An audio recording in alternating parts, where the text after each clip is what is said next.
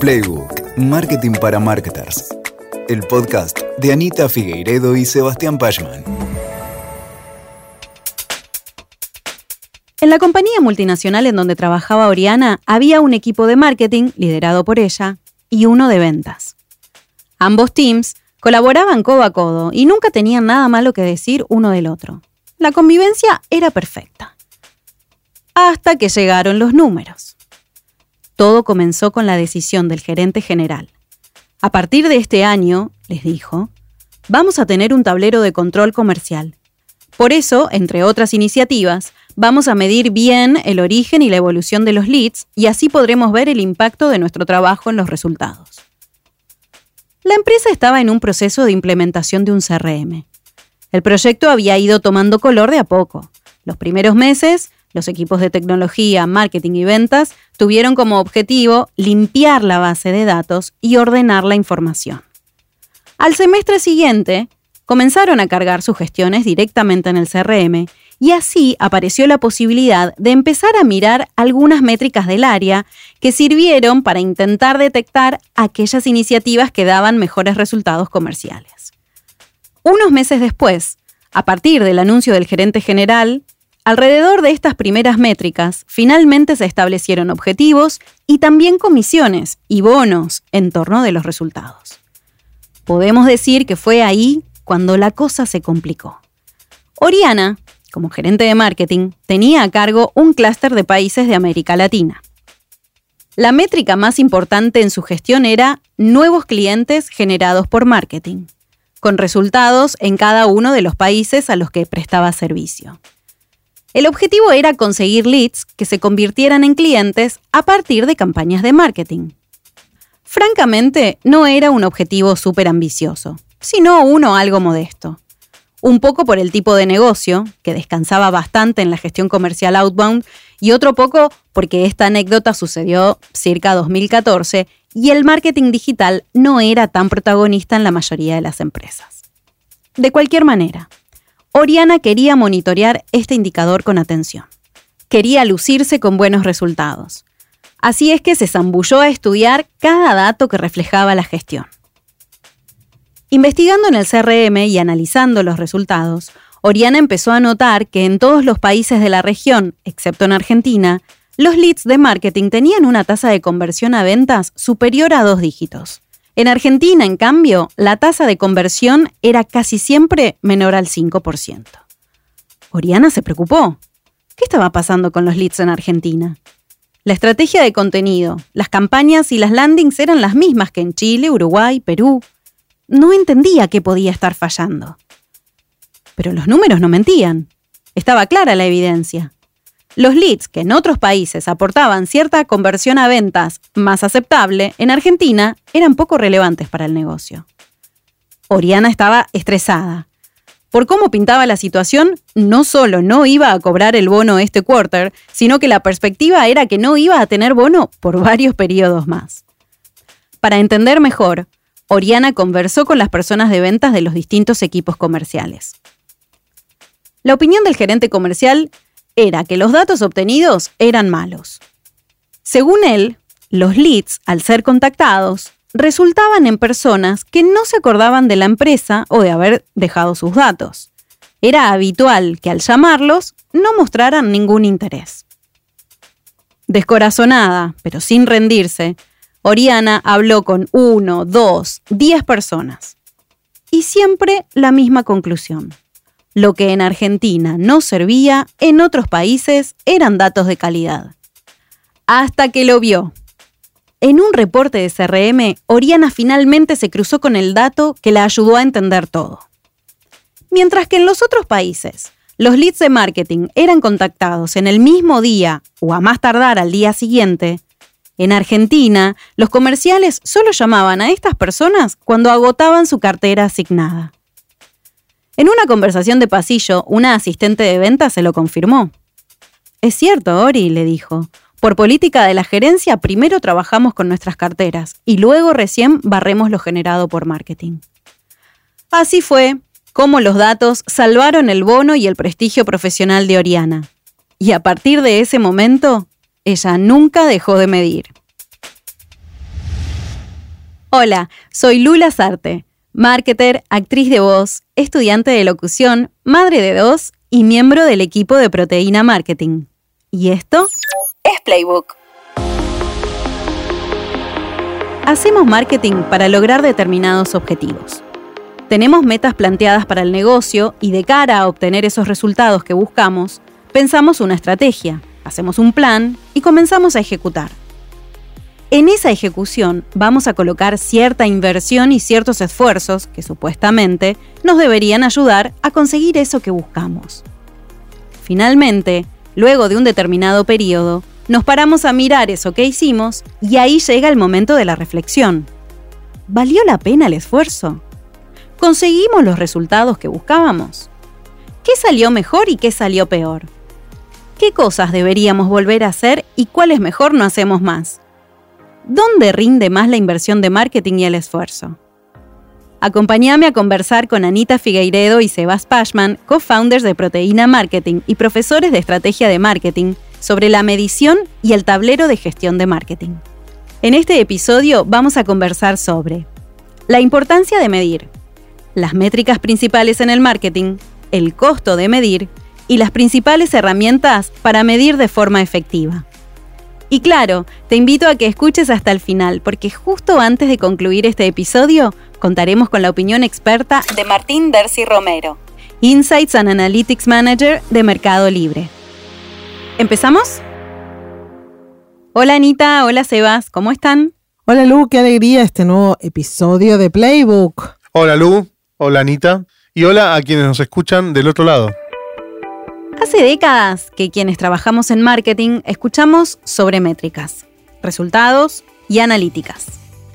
En los últimos años se sumó la noción de data science. Es cierto. Creando nuevos servicios y nuevos roles dentro de las compañías que se dedican únicamente a esto.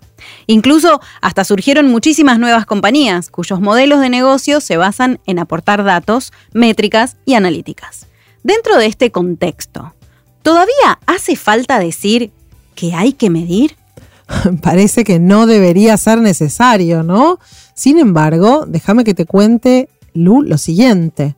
Según un estudio de Google y MIT Global, el 89% de los ejecutivos de marketing de las empresas líderes usan métricas estratégicas para medir la eficacia de sus esfuerzos de marketing. Cuando yo miro esto pienso dos cosas. La primera es que la incorporación y valorización de la medición de resultados está en un pico histórico.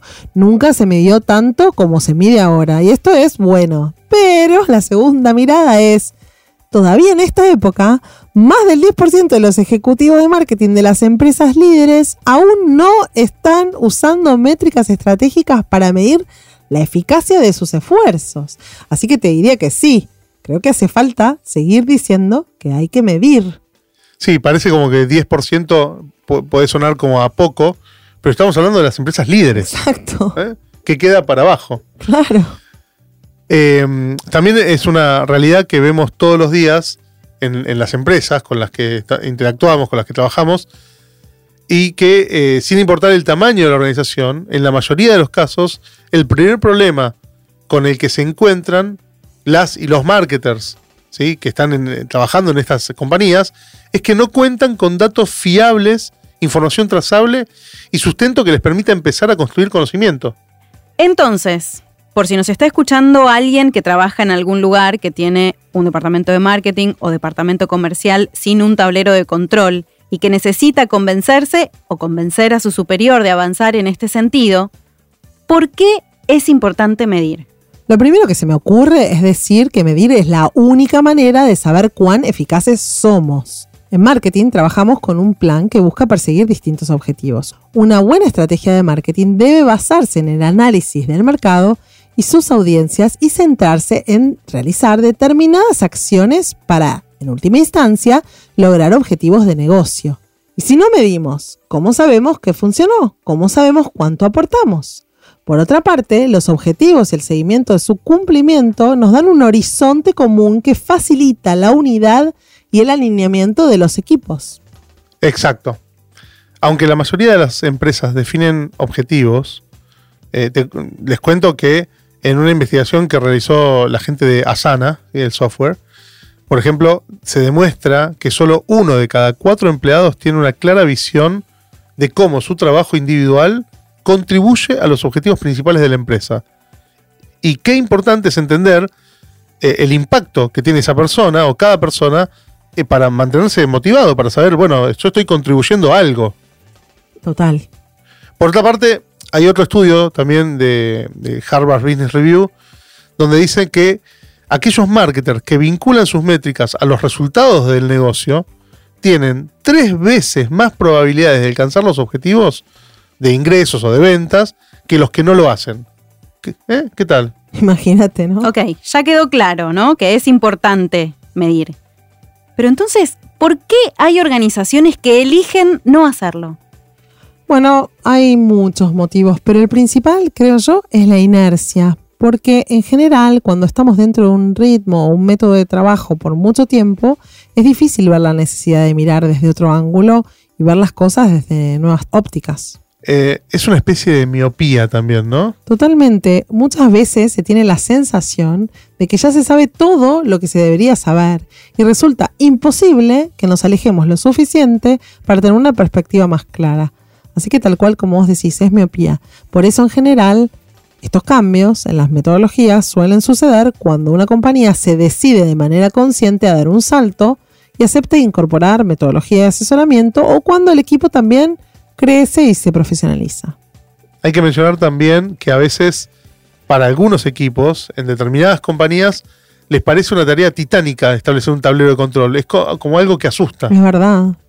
Entonces, ¿qué pasa? Muchas empresas se atoran con esto cuando quieren implementar esta nueva forma de medir o una nueva interpretación de los datos.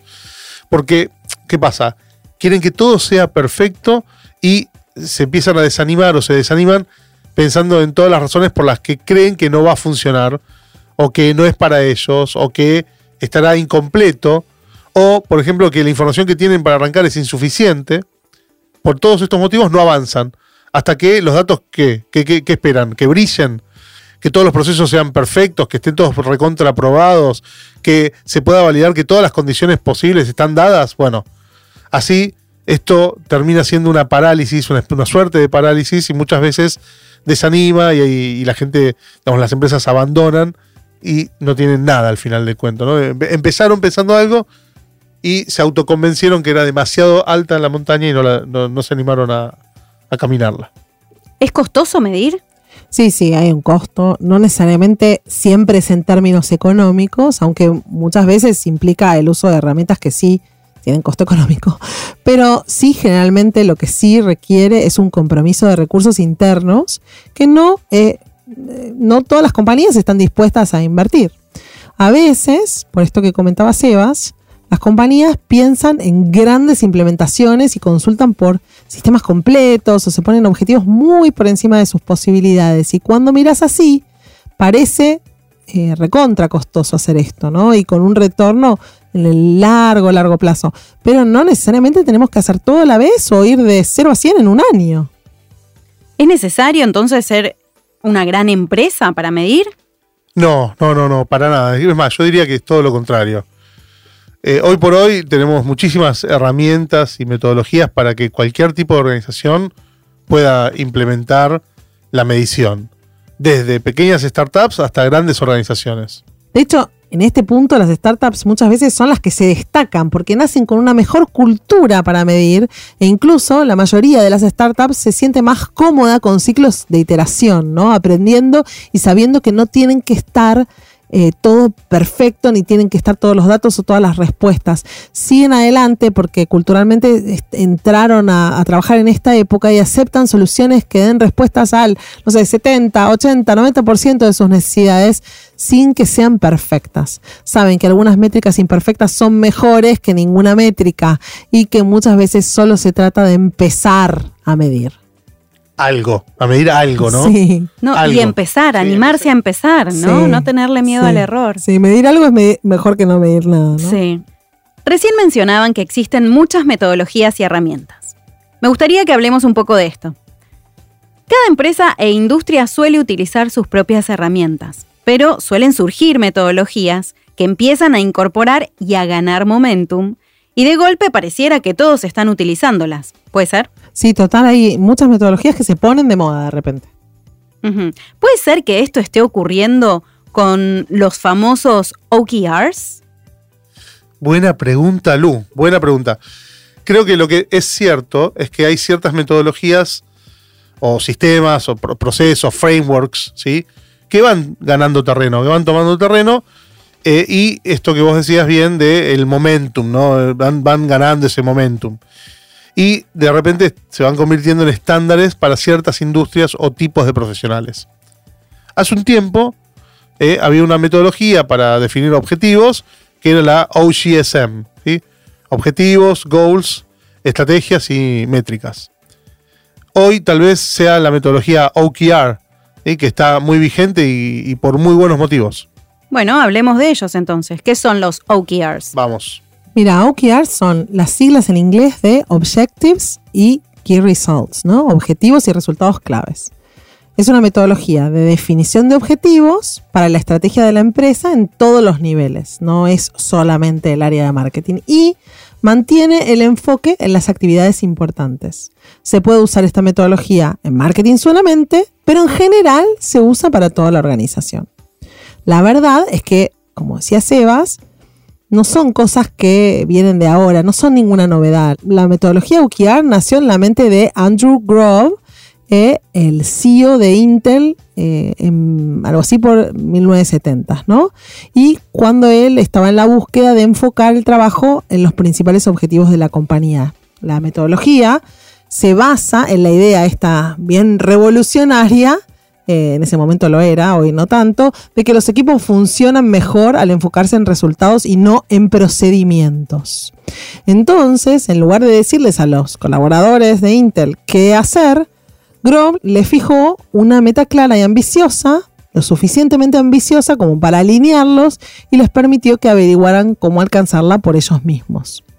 Ya casi llegando a los años 2000, Google, y esto es lo que la masificó, la implementa como metodología dentro de su organización.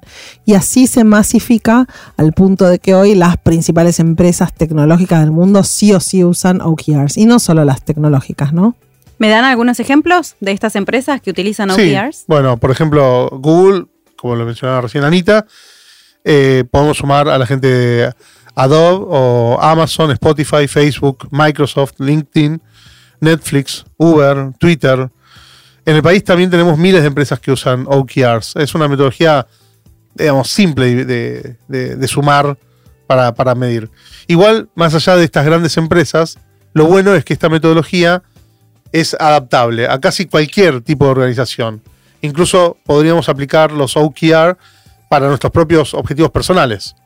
Los OKR siguen un patrón simple pero extraordinariamente flexible que se adapta a casi cualquier propósito.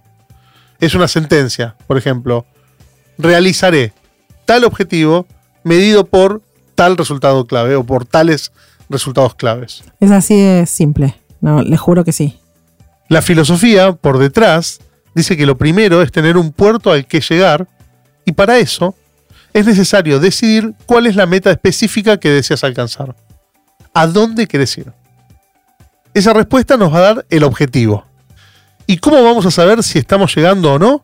Bueno, esa respuesta la van a dar los resultados claves que vamos a poner para ir midiendo el camino. Entonces, recapitulando. La O es de objective, de objetivo, que es a dónde quiero llegar. Sí. Y KR responde a Key Results, que son los resultados clave que evidencian que el objetivo está cumplido. Exacto, los OKRs, más allá de los que discutimos, son realmente una metodología, o sea, es un marco, una manera de hacer que después va a requerir controles eh, regulares, feedback, aprendizaje continuo, colaboración y resolución de problemas. Es, es simplemente así como lo dijimos, una sentencia a la que, con la que me comprometo, ¿no? Se dice que los objetivos son cualitativos y muy inspiradores y se supone que son realmente difíciles de alcanzar, eh, como moonshots, como hablan en Google, con plazos determinados, ¿no? Y los resultados clave cuantifican estos objetivos y los desglosan en métricas específicas que se pueden usar para medir el logro de los objetivos que fijamos. ¿Y cuál sería entonces la diferencia con los KPIs, que solíamos utilizar. bueno, los KPIs o KPIs es una sigla que significa Key Performance Indicators o indicadores claves de gestión. En los OKRs que mencionamos anteriormente, los Key Results debieran ser, por supuesto, resultados que midan que se midan con distintos KPIs. O sea, el resultado clave, ¿sí? Lo voy a medir con diferentes KPIs. Los KPIs, entonces, son indicadores habituales de un negocio. Es un término mucho más amplio y mucho más difundido y utilizado que la metodología de OKRs. Son simplemente indicadores de los aspectos más importantes del negocio, ¿sí? Y cada área tiene sus KPIs y el negocio también tiene sus KPIs. Y como decíamos antes, la metodología OKR le aporta la mirada de futuro y se enfoca en plantear desafíos difíciles de alcanzar, las metas de tu empresa u organización.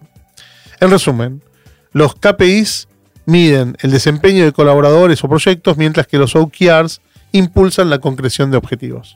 Volviendo a la metodología de OKRs, es importante que los OKRs bajan los objetivos organizacionales a objetivos por área de manera tangible. Y en ese sentido, dan estructura y claridad sobre los planes de negocio y permiten enfocarse en las actividades clave. Es una metodología que se supone que fomenta la colaboración en una organización y que en general lo que hace es que cada OKR involucra a más de un sector, ¿no? Entonces hace que las personas eh, trabajen juntas.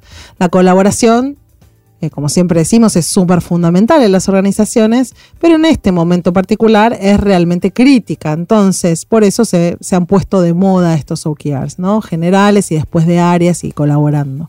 Estamos en una época en la que el trabajo se volvió más complejo, más distribuido, más remoto, y esto seguramente impacta en la capacidad de los equipos para definir y comunicar y alcanzar los objetivos los del área y los de toda la empresa. Entonces, si tenemos una capacidad de definir y alinear con claridad los equipos, bueno, entonces realmente esto es eh, fundamental y, algo que ayuda un montón. Y, por eso entonces se van poniendo de moda estas metodologías. Pero la verdad no pensemos que es algo muy complejo, es, eh, es sencillamente... Es más fácil de lo que suena. Sí, es más fácil de lo que suena. Me pareció interesante la idea de poder replicar o bajar los objetivos estratégicos del negocio hacia las áreas. Yo me pregunto, ¿cómo se pueden aplicar los OKRs para marketing? Bueno, eh, lo bueno de esto es que como es una metodología que funciona a diferentes niveles, ¿sí? es posible de aplicar en cualquier área. Y específicamente, si, si hablamos de marketing, hay que tener en cuenta dos cosas. La primera es empezar por definir el impacto a gran escala qué se quiere conseguir a largo plazo. Y la segunda es centrarse en resultados medibles que el equipo pueda evaluar periódicamente. Los resultados clave sirven como prueba medible del impacto de las actividades priorizadas. Los OKR suelen establecerse para periodos trimestrales con seguimiento semanal o quincenal. Pensando trimestralmente, los OKRs digamos, pueden conectarse directamente con un objetivo de negocio de más mediano o largo plazo. De todos modos, no olvidemos lo que decías al inicio. Hay muchas metodologías y cada organización puede adoptar la que mejor se le sirva para sus necesidades, en tanto establezca objetivos y eh, tácticas a utilizar y resultados con los que va a medir con determinados indicadores que, que, nos lleven hacia eso, ¿no? A entender si tuvimos éxito o no tuvimos éxito. Ok, me convencieron. ¿Arrancamos a medir? ¿Por dónde se empieza? ¿Quién se adueña del tablero? ¿Quién se responsabiliza de los datos, por los datos? Sí, bueno, como cualquier innovación y mejora dentro de la compañía, el interés de implementar sistemas de gestión y de medición de performance puede venir de distintos lugares. Normalmente a veces vemos que responden necesidades o sugerencias de la alta dirección y eso sería lo más adecuado, ¿no? Pero también puede venir de los líderes comerciales o de los responsables de marketing. En este sentido, la gente de marketing tiene acceso a herramientas que muchas herramientas, ¿no? Hoy usamos, el marketing es complejo y usa mucha herramienta y eso nos da visiones 360 y estamos en una posición medio única en la organización para liderar la, iniciativa de medir. Lo cierto es que hablar de métricas muchas veces lo asocian, ¿no? Se asocia con marketing, ¿no? Métrica se asocia con marketing. Más allá de esto, pueden existir líderes técnicos o, o incluso líderes de negocio o incluso áreas nuevas que solo se dediquen a medir. ¿no? Y son los responsables directos por la medición y por la optimización de esas herramientas. De hecho, no sé, ahora la dirección de Customer Experience se ocupa de medir eso y, no lo hace marketing, ¿no? Es como empiezan a aparecer eh, cosas diferentes en distintas áreas que son iniciativas que tienen que ver con medir. Pero bueno, si hubieran líderes técnicos, ese rol cuida que se sigan las reglas, guía al equipo y administra luego las herramientas tecnológicas que son necesarias para el seguimiento de los datos. Algo que es importante también destacar sobre este tema es que esto es especialmente cierto al inicio de los procesos, cuando estamos empezando a implementar o cuando estamos pensando en implementar. Eh, pero a la medida que el uso de las herramientas de gestión de la información se van incorporando a la cultura de la organización, la responsabilidad sobre los datos recae cada vez más de manera horizontal. Ahora, yo ahí tengo un, tema que para mí es importante, que es que la medición, ¿sí? Debiera ser eh, independiente de las áreas que son medidas. Es cierto, sería lo ideal. Porque si no, eh, claro, si no hay un conflicto de interés fuerte. Claro, claro. Eh, no siempre se da esto, no siempre se da. No siempre se da, y por, eso el tema de la responsabilidad sobre los datos o sobre quién provee los datos. Todos, todos en marketing comercial, toda la compañía es responsable por brindar información para poder procesar y analizar. Y después, no estaría mal que puede ser una subárea, una subtarea de marketing, una subárea de marketing o un área que reporte directamente a gerencia general, la responsable por elaborar todos los, eh, todas las métricas y todas las, las, mediciones que requiere la organización. Lo que pasa es que a veces se requieren cosas muy particulares de, un área o muy, muy, que están hechas muy a, la medida de una actividad.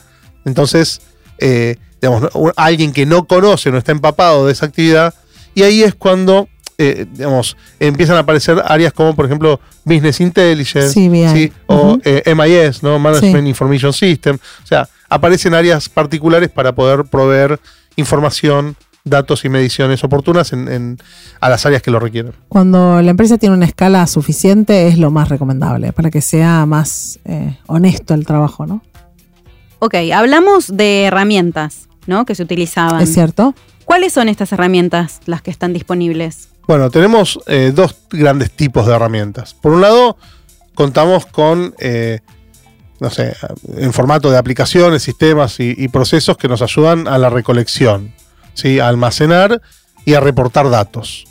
Pero por otro lado, tenemos herramientas más metodológicas que nos ayudan a entender esos datos y hacer las preguntas correctas para obtener respuestas relevantes. Entonces, por un lado está lo herramental, en términos de sistemas, procesos, y por otro lado está lo metodológico. Yendo desde lo meramente tecnológico, contamos con un abanico real de opciones que van desde una planilla de cálculos en Excel, ¿sí? El, bendito Excel, fantástico Excel. Excel. Amamos Infaltable Excel. ¿sí? Hasta un sistema complejo, robusto, sólido, como puede ser un ERP ¿eh? y todos los módulos que tienen los ERP. Eh, y en el medio, todo lo que se te pueda ocurrir. ¿eh? un arco iris. Un arco iris de soluciones tecnológicas. Es difícil enumerarlas a todas, pero digamos que a nivel de la organización, el centro de medición del marketing debiera ser el CRM. Un CRM dinámico que permita la integración con herramientas adicionales, que se puede integrar con otras cosas. Hoy en día existen muchísimos servicios del tipo software as a service que ayudan a medir virtualmente todas las aristas del negocio y estas herramientas se suman también a la a la suite de servicios que te pueden brindar, no sé, Google, con todo lo que tiene que ver con Analytics, o a software de social listening y muchísimo, muchísimo más. Dependiendo de lo que querramos medir. ¿Sí? Porque si nosotros queremos medir, no sé, el impacto del negocio en la conversación, ¿sí? ahí vamos a tener herramientas de social listening. Pero si queremos medir el impacto del negocio en actividades concretas de marketing que estuvieron, que fueron para activar clientes, para activar consumo, para activar demanda, bueno, vas a tener que utilizar otro tipo de herramientas y metodologías. Pero hay múltiples opciones. Y también tenemos entonces las herramientas metodológicas, como dijo, como dijo Sebas, ¿no? Exacto, sí. Eh, así como tenemos este crisol de herramientas tecnológicas, bueno, si solamente nos guiamos por la información que nos brindan las herramientas por default, ¿sí? es más difícil encontrar información valiosa para nuestra función. ¿Por qué? Porque hay muchos datos. Hay muchos datos. Y las herramientas a veces tienen un montón de, opciones. eh, los productos digitales suelen tener todas estas opciones para, para medir y para reportar, ¿sí? Y en el caso del CRM, esas opciones están enfocadas en, en las ventas, en la gestión de la relación con los clientes. Es, es realmente bastante complejo. Los objetivos hacia los que el CRM normalmente está orientado para la mayoría de las organizaciones son para justamente, como decía Sebas, impulsar las ventas, lo que significa que las conversiones de ventas son probablemente en un CRM la métrica principal. Eso no, no es lo único que vamos a querer mirar, ¿no? Entonces, como a veces nos pasa que solemos implementar estas soluciones sin tener una visión global de los objetivos, las implementaciones de CRM podrían incluso perpetuar prácticas ineficaces, ¿no? Eh, hacemos el funnel eh, tal cual lo ponemos, lo definimos, el proceso tal cual lo tenemos ahora y no lo aprovechamos para mejorar ¿no? ese proceso. Y vinculadas con necesidades que son históricas y que, no, y que hoy ya no, no encontramos la oportunidad de introducir cosas nuevas. Bueno, muchas veces eh, mencionamos este hecho de lo que permiten, por ejemplo, cuando hablamos de mm, espacios sociales, ¿no? de las redes sociales. Las redes sociales nos permiten hacer ciertas mediciones, pero esas mediciones son propias de la herramienta no son propias de nuestro negocio. En nuestro negocio queremos medir otras cosas. Entonces, eh, ¿qué pasa? Es, importante definir qué es lo que queremos medir previamente implementar cualquiera de estas herramientas. La mayoría de los softwares CRM pueden hacer seguimiento de mucho más que del tema de ventas. ¿Sí? Aunque muy pocas implementaciones en las que digamos, en las que, las que vemos en el mercado realmente se, se aprovecha toda esta potencialidad de los softwares de CRM. Omitir esto, esta posibilidad, eh, en general eh, ocurre por una falta de intención ¿sí? en la definición y en el diseño de lo que se quiere medir, y no a las capacidades propias del software.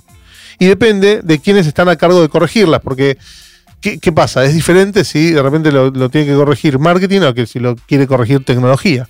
¿sí? Por lo tanto, fomentar las métricas digamos, que, nosotros queremos implementar y que se midan, ¿sí? es fundamental desde el principio de la planificación. Esto nos va a ayudar a tener una estructura de medición ¿sí? más confiable, más sólida, más orientada al negocio, ¿sí? Y que pueda contemplar tanto las métricas de venta como las métricas de relación. ¿Y cómo resuelven eso las herramientas metodológicas? Bueno, las herramientas metodológicas, los modelos, los frameworks, los canvas, nos ayudan a ordenar nuestros procesos y a entender cada vez mejor a nuestros clientes, a nuestros usuarios, a nuestras usuarias. Que tampoco estas herramientas metodológicas no son novedad, ¿no? El modelo, por ejemplo, AIDA, que es del fines del siglo XIX, al día de hoy los profesionales de marketing lo usamos para evaluar tasa de conversión, para optimizar rendimiento de campañas, incluso para facilitar los esfuerzos de automatización, ¿no? El modelo AIDA es un modelo que resume los pasos dentro del Customer Journey. AIDA es un acrónimo, un acrónimo ¿sí? por la sigla en inglés. La A es de awareness, que sería conciencia en castellano. La I es de interés, eh, funciona igual en, ambos idiomas. Eh, la D es de deseo, ¿sí? Y la última A es de acción. Cada una de estas cuatro etapas supone ciertos intereses y acciones por parte de las y los prospects. Y cada etapa debe tener también una respuesta acorde desde el marketing. Repasemos las etapas, cada una de ellas se puede ver desde la empresa o desde el cliente, así que miremos. La primera que es awareness o conciencia, ¿sí? el marketing debe atraer primero la atención de los clientes hacia el producto, hacia la marca, y los clientes conocen el producto y toman conciencia de que está disponible, de que hay una solución disponible. La segunda que es el interés, ¿sí? el marketing debe eh, generar un interés por, digamos, acerca del producto que estamos eh, comercializando, los clientes ¿sí? van a desarrollar un interés por ese producto. Entonces nosotros tenemos que generar un interés, los clientes tienen que interesarse por. Y la tercera es deseo. ¿Sí? Y en deseo el marketing debe esgrimir las razones y la argumentación para que los clientes activen el deseo ¿sí? por ese producto. La cuarta que es acción, eh, el marketing debe incitar a la acción de compra, de modo que los clientes tomen medidas y accionen para comprar el producto. Como decíamos antes, este, por ejemplo, es un modelo teórico que tiene muchísimos años y que sienta las bases de lo que hoy conocemos como el funnel de marketing. De hecho tiene mil variaciones, ¿no? Pero el funnel de marketing puede y debe medirse por completo y es uno de los principales elementos que hoy tiene un tablero de control de marketing actual. Es una forma de entender cómo cada cliente va atravesando ese Customer Journey e interactuando en las distintas etapas que estaba mencionando Sebas eh, con nuestra empresa. Claro que hoy los journeys pueden medirse enteros y es recomendable también tener claridad respecto a lo que pasa después de que los clientes compran, ¿no? Porque ya llega hasta la acción, ¿no? Y después, ¿qué pasa, no? Entonces, los journey hoy también llevan eh, la segunda parte, la tenemos en cuenta, ¿no? ¿Qué pasa después de que compran, después de que descargan la app, después de que convierten, ¿no? Cada vez hacemos un marketing más centrado en las personas. Por eso, eh, esta medición de touch points y de funnel nos orienta cada vez más a conocer a estas personas, a empatizar con ellas y a descubrir mejor los intereses mapeando este camino. Genial. Yo he tenido el placer de vivir a lo largo de mi vida profesional alguna implementación de CRM. Es irónico, ¿no? Y debo admitir que no lo recuerdo como un proceso de El fácil placer. adopción. El Qué placer. lindo. Es un placer, sí. Eh, bueno, es un mal necesario, ¿no? Hay que atravesarlo. Pero ¿qué pasa cuando hay que implementarlo y hacerlo parte de la cultura organizacional? ¿Cómo vencemos la aversión a la medición vista como control? Sebas tiene que liderar con muchos clientes a veces este tema. A ver qué, ¿Qué nos qué nos contás. Para mí es un placer. Bueno, ustedes lo, No, lo dicen bueno. irónicamente. No. A mí me parece un placer total. no, hacer este es una de cosas. tortura necesaria. Mira, Es una mira, tortura mira. necesaria. Walt Disney dijo una vez, o al menos dicen que dijo, la verdad Sí, que yo no sí, lo escuché. yo no lo pobre escuché. Walt. Puedes diseñar y construir el lugar más maravilloso del mundo, pero se necesita gente para hacer el sueño realidad. Debe tendría que poner musiquita ahí, ¿no? Sí.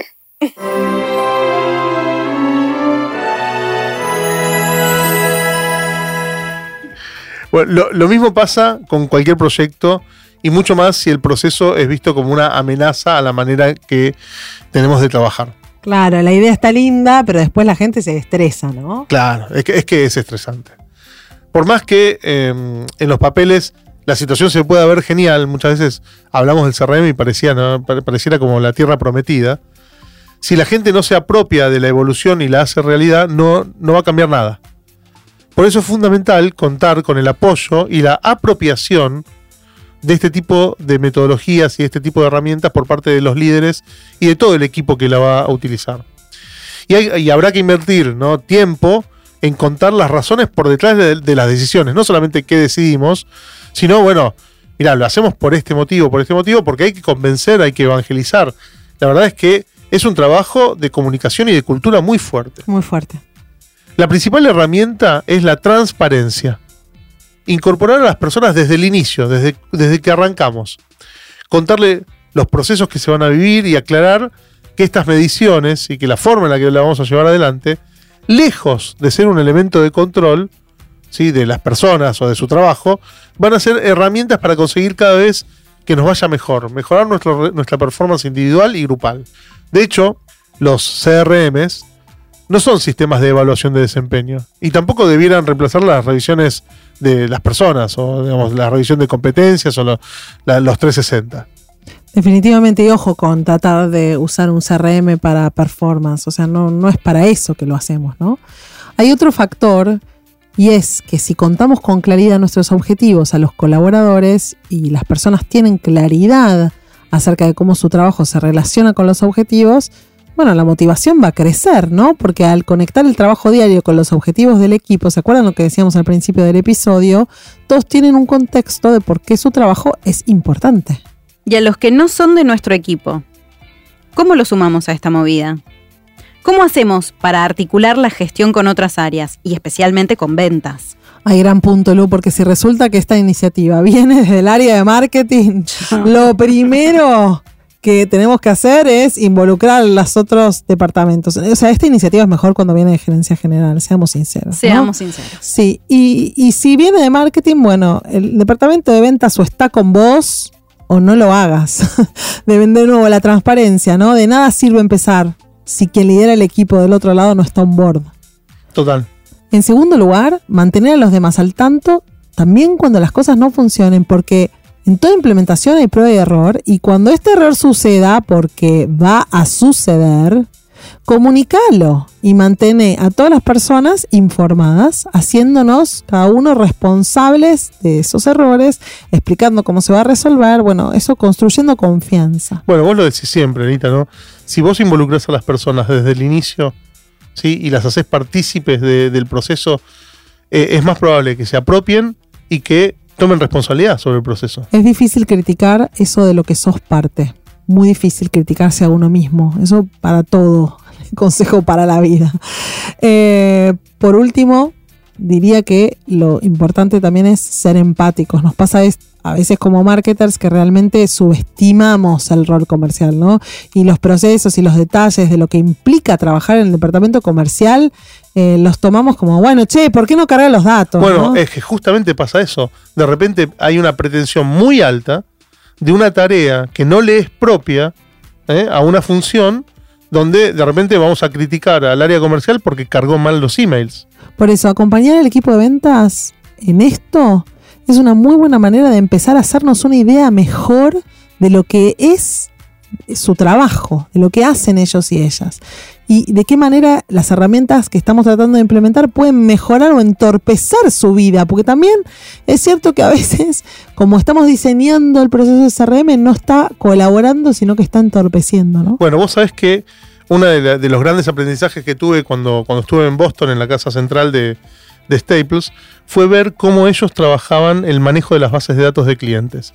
Y sabes que fue tremendo porque ahí te dabas cuenta que una vez cada seis meses extraían toda la base de datos con todos los contactos, con todos los datos, y le daban esa base de datos a un tercero, a una contraparte, que lo que hacía es actualizar todos los datos, toda la información, y decir, tal persona sigue en la compañía o no sigue en la compañía, o se mudó de compañía, y eso volvía eh, curado, eh, li- limpio, eh, enriquecido, y se volvía a inyectar en la base de datos de gestión de la fuerza comercial.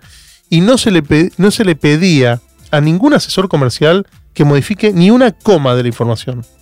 Re interesante. Me quedé con una cosa de hace A un ver. ratito. Habíamos mencionado los RMs, ¿no? Los reportes estándares, eh, el encontrar las métricas de marketing.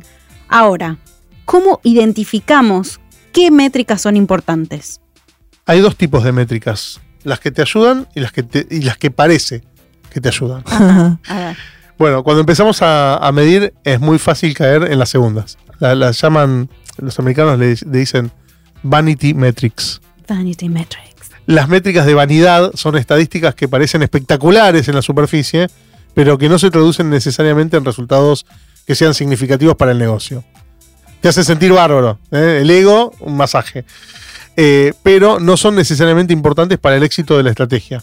Te hacen sentir bárbaro cuando te salen bien. Obvio. O sea, si no salen bien, Si no, tampoco nada, te hacen sentir bárbaro. Bueno, en general, estas métricas de vanidad pueden ser.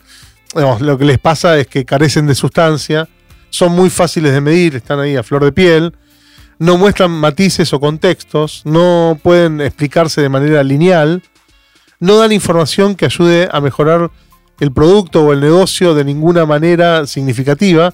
Incluso lo más probable es que no tengan link con el negocio en lo absoluto. Hay otro signo clave para identificar una métrica de vanidad y que es el siguiente. En general son métricas que tienen muy poco contexto temporal, sin un tiempo determinado. La métrica tiene poco valor real, ¿no? Entonces, algunos ejemplos podrían ser páginas vistas, número total de eh, clientes en la compañía, o total de descargas, o seguidores ganados en las redes sociales, o total de usuarios registrados. Incluso les cuento, mi métrica de vanidad favorita es impresiones, porque tiene las peores características de una métrica de vanidad. Veamos. Primero, vieron las reglas de las métricas también son personas. Cuenta un proceso técnico, impresiones, ¿no? Las veces que algo se muestra, pero no un número de seres humanos realizando una acción, ¿no? Es una cifra bruta, ¿no? Por el cliente. Un millón de personas que miran una impresión es algo muy diferente a un millón de impresiones delante de una sola persona, ¿no? La mayoría de las personas que no son de marketing no, la entienden. Eso es. ¿Qué es una impresión? ¿Qué cuenta como impresión? ¿Es una imagen? ¿Es una página? ¿Es un píxel? Y por último, no incorpora ninguna métrica de causalidad. Si nuestro anuncio tuvo un millón de impresiones este mes, ¿qué resultados concretos trajo? ¿Son todas las impresiones de igual valor? ¿Qué quiere decir? ¿No? Para que estas métricas no sirvan, requiere profundizar, o sea, no es que estos datos no son importantes, son importantes cuando los podemos linkear al negocio, ¿no? Y se requiere entonces profundizar en una submétrica diferente. Entonces, no caigamos en la trampa y utilicemos directamente métricas accionables. Ajá, bueno. Y contame qué son las métricas accionables. A ver, claro, la tirás así, Anita, y Claro. Ah, Sebas, dale ¿de qué se vos. trata?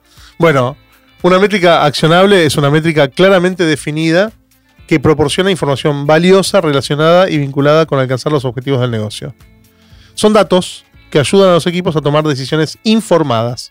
Mientras que las métricas de vanidad tienden a carecer de sustancia, las métricas accionables nos ayudan a tomar mejores decisiones, porque proporcionan una orientación significativa y procesable sobre qué hacer con los datos. Como regla general, las métricas accionables tienen que ser accesibles y auditables. Cualquiera debiera poder acceder a ellas y validarlas. Entonces, Lu, volviendo a tu pregunta inicial, para identificar si una métrica es relevante, primero hay que determinar si conocer ese indicador te va a ayudar a tomar decisiones para mejorar tu performance. Y si tenés dudas, podés hacerte estas preguntas. Pregunta número uno. ¿Cuál es la decisión que se puede tomar a partir de esa métrica? Pregunta número 2. ¿Cómo se puede replicar intencionadamente el resultado? Pregunta número 3. ¿Son los datos un reflejo real de la realidad? Excelente guía de preguntas. Ahora, una vez que tenemos estos datos, que medimos correctamente y encontramos esas métricas accionables, la palabra misma me dice que tenemos que tomar acción, ¿no? Claro. Ok, ¿qué significa eso? Claro, bueno, fundamental, ¿no? El accionar es una de las partes más importantes de medir, te diría. Un colega eh, especialista en analytics nos decía una vez, no medimos nada sobre lo que no podemos accionar. Si no vas a actuar, No entonces no midas. Claro, porque qué, ¿no? Y mucho menos no preguntes a tu cliente, ¿no? Si no vas a poder ayudarlo a tu cliente, no le preguntes qué le parece. o sea, Si no vas a hacer nada con eso. Sí, sí, sí, sí, sí. Si vamos a empezar a medir el rendimiento, por ejemplo, de cierto espacio social, entonces tenemos que darle herramientas, el espacio y el tiempo a nuestro equipo para que lo pueda iterar, lo pueda mejorar respecto de esa medición. ¿De qué nos sirve medir algo si no podemos hacer nada para cambiarlo? Si vas a medir la experiencia de tu cliente, como decía recién, ¿vas a hacer algo cuando tu cliente te diga que está insatisfecho? Fíjense cómo se vinculan íntimamente métricas con presupuesto. Sí, 100, Sí. 100%, 100%.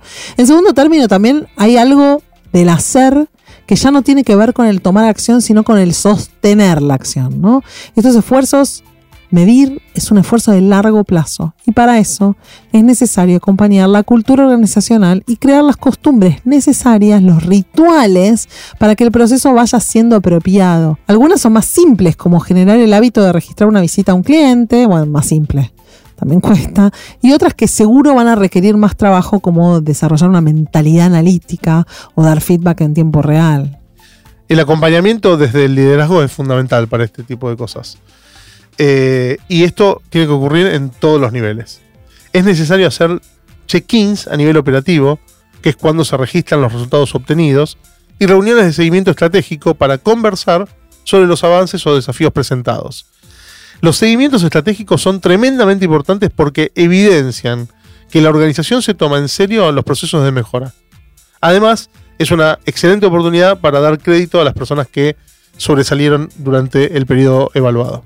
Totalmente, ¿no? Medís un CRM, un funnel de venta y después no hablas nada de quién está haciendo las cosas bien. ¿Para qué? Está mal, ¿no? ¿Para qué? ¿Para qué me diste? Y hay algo no menor, que es que para poder accionar tenemos que poner un límite a lo que vamos a hacer y a lo que no vamos a hacer. En impulso siempre es querer hacer todo, querer hacer más. Y la información está ahí disponible, pero cuando se trata de datos de clientes, ¿es bueno tener todos los datos, saber todo?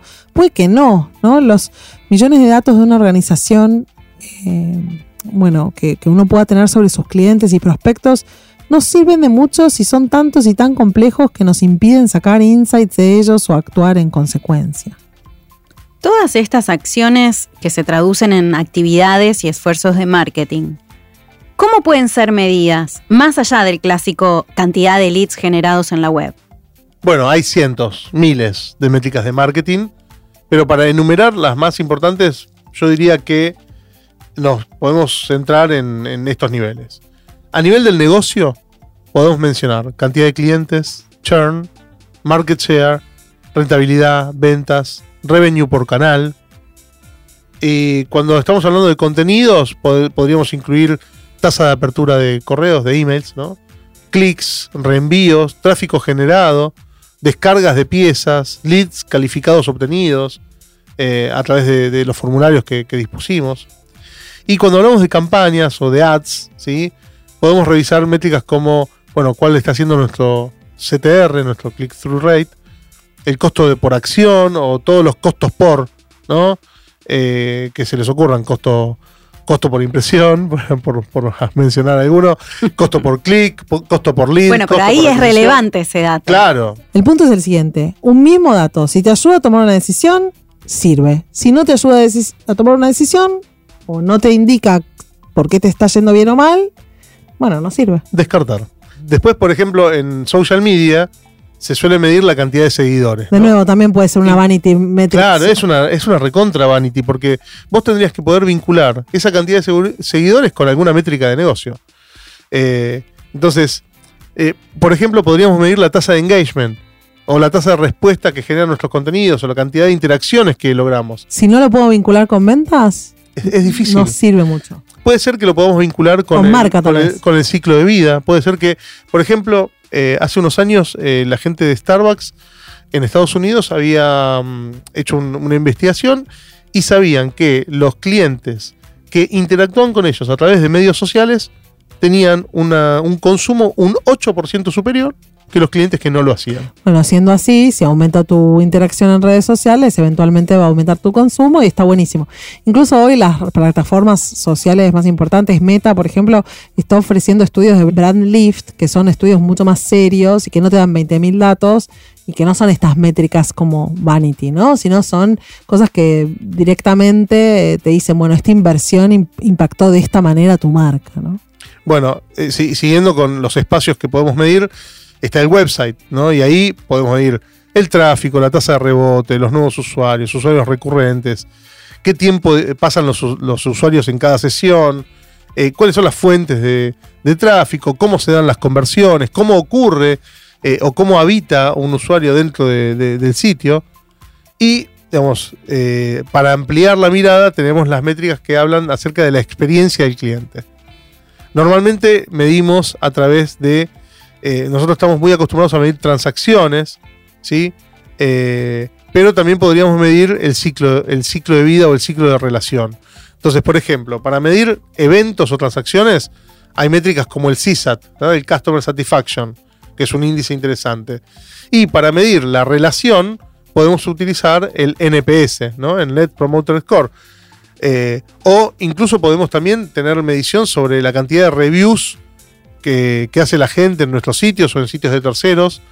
eh, y quiénes son los clientes recurrentes. Hay mucho para, para medir y analizar. Sí, sería imposible enumerar todo, ¿no? Y de nuevo, todas estas cosas son necesarias en tanto y en cuanto nos, nos permitan entender y predecir, ¿no? Más que nada.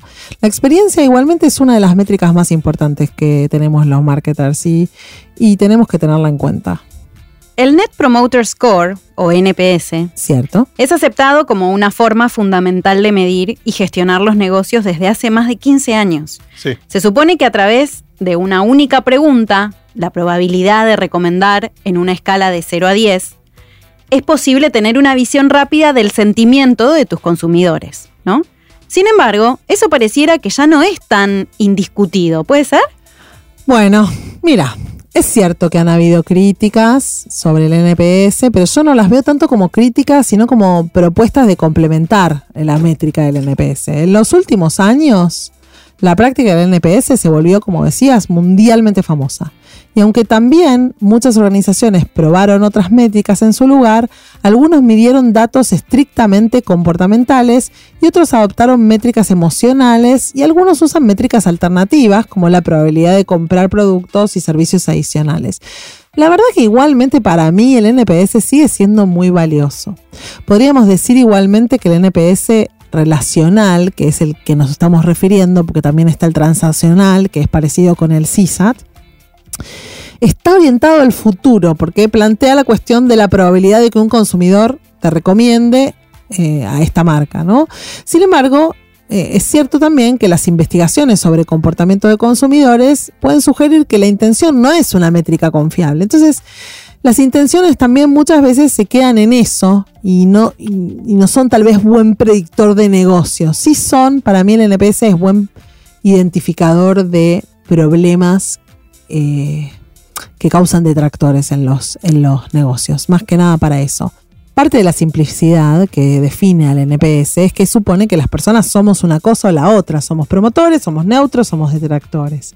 Es real que las personas no somos tan binarias y nuestras mentes funcionan siempre en múltiples planos subjetivos. Entonces, al recomendar la marca, los consumidores pueden sentir que están poniendo en juego su reputación personal, ¿no? Eso es algo que pasa y la gente va a considerar si el maridaje es correcto antes de hacer la recomendación. Entonces, depende con quién estoy yo hablando hoy, Spotify es a la vez eh, simple de usar, según quién es el otro el que le estoy recomendando, o demasiado complicado y no se lo recomendaría indistintamente a cualquiera. Entonces la pregunta por eso es cuestionada, ¿no?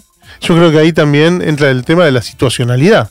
Exacto. ¿Cómo, cómo va a reaccionar una persona dependiendo de una situación particular tanto de recomendación como de consumo. Ahora, yo le digo a los críticos del NPS, si tomamos el NPS como una pregunta que dispara en quién recibe un cuestionamiento y obtenemos entonces los drivers de su autoclasificación, el NPS está muy bien y nos sirve un montón para tomar acción.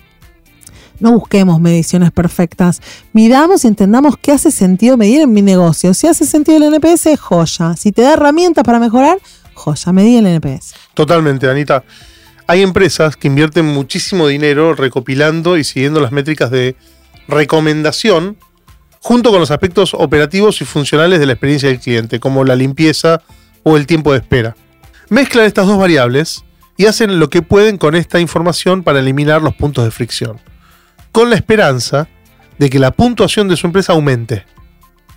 Cuando no lo hace, o peor aún, cuando baja, la razón suele ser un misterio.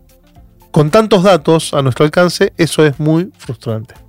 Al medir solo factores funcionales y operativos, únicamente se ve una parte de la imagen. La otra parte son experiencias emocionales de los clientes. Estas son las claves para desbloquear la promoción e impulsar el número de promotores. Espectacular.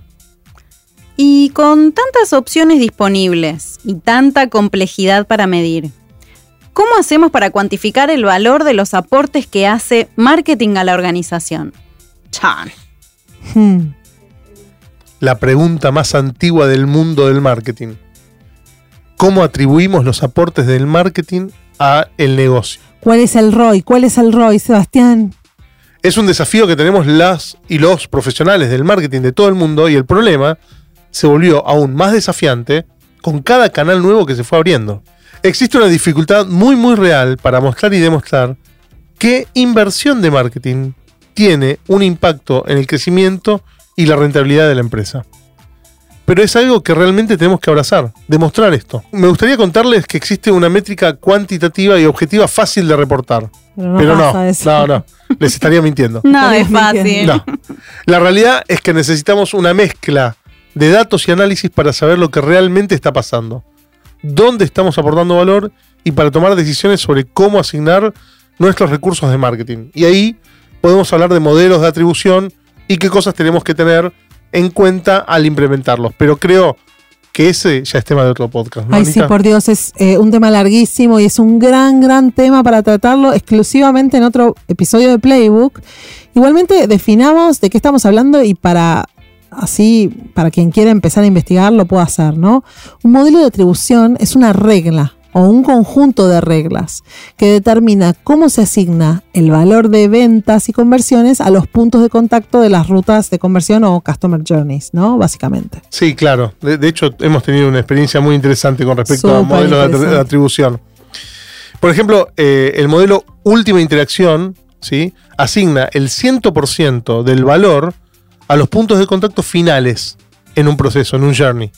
Por ejemplo, el último clic que te llevó a comprar en el e-commerce, ¿sí? ese es el clic más importante. Eh, que preceden inmediatamente a las ventas o las conversiones. O sea, es el último punto de contacto antes justo de la conversión a venta. Claro, ese es uno de los modelos. En cambio, el modelo primera interacción asigna el 100% del valor a los puntos de contacto que inician las rutas de conversión. Por ejemplo, la primera vez que viste el anuncio que te habló de una marca. Así hay mil modelos de atribución distintos, híbridos, mezclan uno con el otro y después también tener en cuenta que las inversiones no son totalmente online, ¿no? Y después tenemos que mezclarlas con otras decisiones de inversión que tiene el marketing, ¿no? Un modelo de atribución nos ayuda a entender mucho mejor dónde poner el dinero y no tiene que ser perfecto. Eso es importante. Es mejor tener algo que no tener nada. Y puede hacerse no solamente, como decía recién, con la inversión en medio, sino con toda la inversión de marketing. Exacto.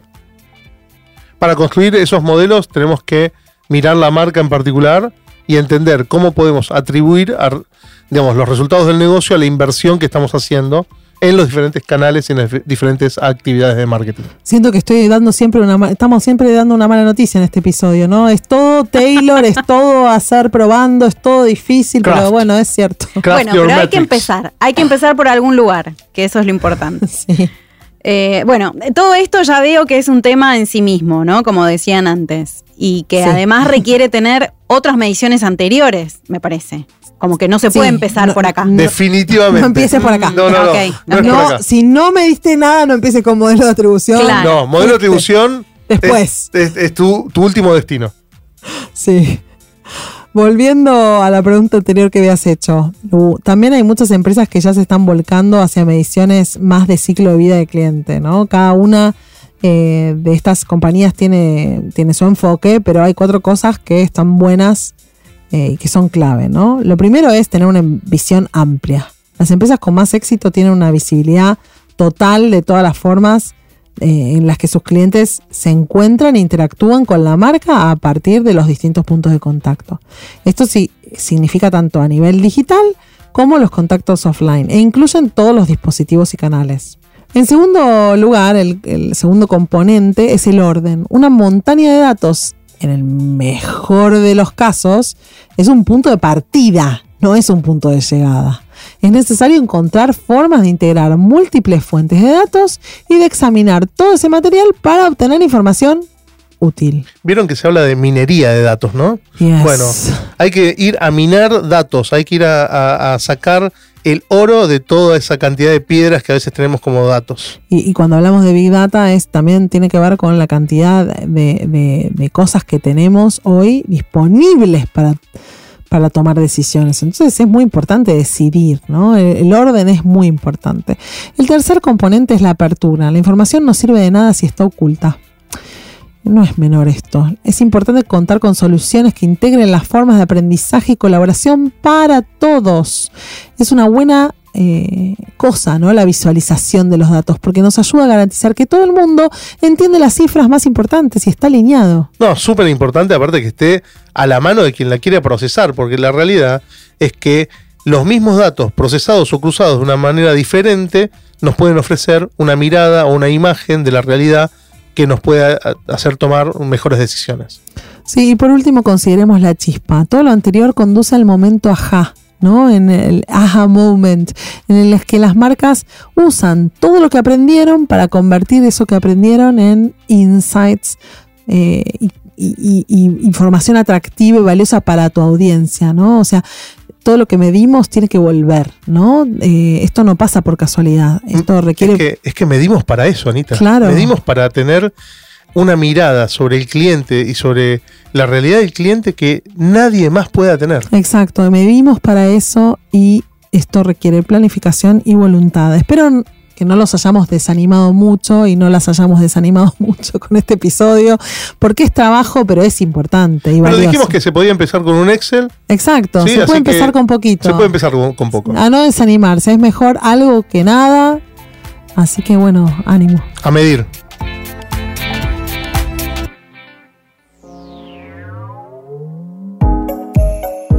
Espectacular. ¿Cuánto cubrimos hoy, eh? Súper valioso este episodio. Me encantó y me dan ganas de salir a medir todo. Hasta acá hablamos de tablero de control de marketing y métricas, de la mano de Anita y Sebas. Pero no queremos terminar este episodio sin antes sumar la opinión experta de Martín Dersi Romero, Insights and Analytics Manager de Mercado Libre. Martín es un experto en medir. Desde su lugar se dedica a transformar la información en datos accionables. ¿Qué mejor persona para preguntarle sobre este tema? Veamos qué nos dijo Martín cuando le pedimos sus tips para tener un excelente tablero de control y métricas que nos permita tomar buenas decisiones. Qué buena pregunta y a veces parece súper trivial la respuesta, pero en la práctica es mucho más complejo. Creo que hay, varios puntos que les puedo recomendar. El primero es tener súper claro las prioridades, las apuestas, los objetivos. Que eso un poco te va a ayudar a definir cuáles son tus OKRs, como, como se echarlo antes, ¿no? En relación a eso, creo que también es súper importante que se puedan asociar bien los KPIs a estos OKRs. Poniéndolo en otras palabras, por ahí es definir las métricas que van a marcar el rendimiento de tus objetivos. Una, muy buena regla para, definir estos KPIs es seguir una metodología SMART, que es básicamente que un, un KPI tiene que ser específico, tiene que ser medible, alcanzable, relevante y también tiene que ser temporal. Después de eso, una vez que vos definas cuáles son bueno, tus grandes apuestas, cuáles son tus, KPIs asociados a esto, es decir, cómo vos los vas a medir y cómo vas a tener un track sobre los mismos, vas a poder definir el objetivo del tablero. Si es básicamente para hacer un seguimiento muy de cerca, algo más táctico o estratégico, y también es para quién, ¿no? Que va a llevar a que vos tengas diferentes acuerdos con diferentes áreas. Otras cosas anexas que, que les puedo recomendar un poco es que tengan en claro cuál va a ser la metodología de medición. Y en parte también otra cosa que es la tecnología. ¿Dónde ustedes van a poder plasmar estos tableros? Recuerden que tiene que ser algo súper claro y súper fácil. Que ustedes puedan ver dónde están parados y qué tan lejos están del objetivo o hacia dónde quieren llegar. Y que les permita muy rápido identificar accionables sobre lo mismo.